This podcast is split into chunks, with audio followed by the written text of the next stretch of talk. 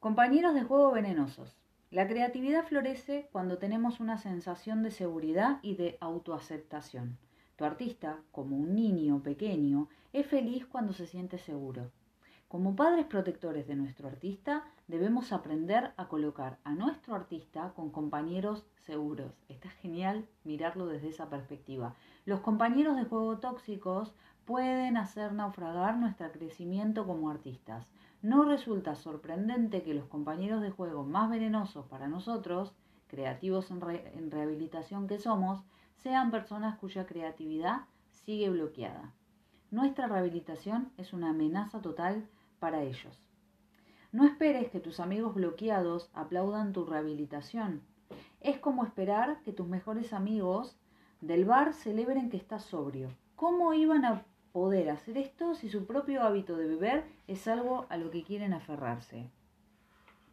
Ten cuidado de salvaguardar a tu artista en su nuevo proceso de rehabilitación. A menudo la creatividad se ve bloqueada porque colaboramos en los planes de otros y que otros tienen para nosotros. Queremos apartar tiempo para nuestro trabajo creativo, pero sentimos que deberíamos estar haciendo otra cosa en lugar de eso, porque lo otro es más importante a lo nuestro, ¿sí? Como creativos bloqueados nos concentramos no en nuestras responsabilidades para con nosotros mismos, sino en nuestras responsabilidades para con los demás. Tendemos a pensar que este comportamiento nos convierte en buenas personas. Ojo con eso. No es cierto, nos convierte en personas totalmente frustradas. El elemento esencial a la hora de alimentar nuestra creatividad radica en alimentarnos a nosotros mismos. A través de esa autoalimentación, nuestra conexión interior al gran creador, a la fuente creadora, al universo, a la energía o lo que sea, a través de esa conexión nuestra creatividad se desplegará aparecerán caminos para nosotros, así que necesitamos confiar en el gran creador y dar pasos adelante en nuestra fe. Repitamos, el gran creador nos ha concebido el don de la creatividad. Ponele la palabra que quieras, ¿eh? es el gran creador, el universo, la energía que me ayuda, que me colabora y demás. Nos ha concebido el don de la creatividad. Nuestra forma de devolverlo es usándola. No dejes que los amigos malgasten tu tiempo. Sé suave pero firme y aguanta con fuerza. Lo mejor que puedes hacer por tus amigos es ser un ejemplo a través de tu propia rehabilitación. No dejes que sus miedos y arrepentimientos te hagan descarrilar.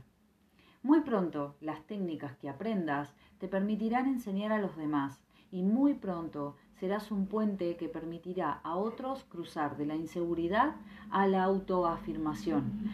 Por ahora, protege a tu artista interior negándote a enseñar las páginas matutinas que hagas, lo que escribas, los bocetos, lo que estés creando, lo que sea.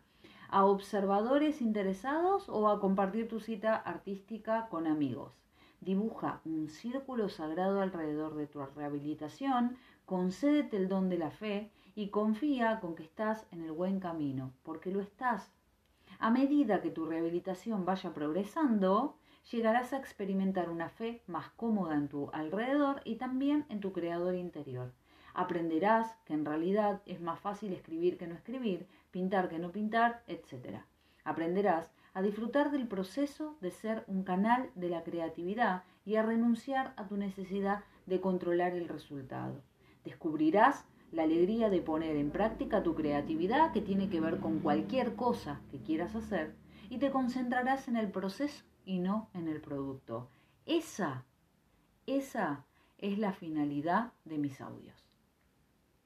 Tu propia curación es el mayor mensaje de esperanza para lo demás. Vamos con eso.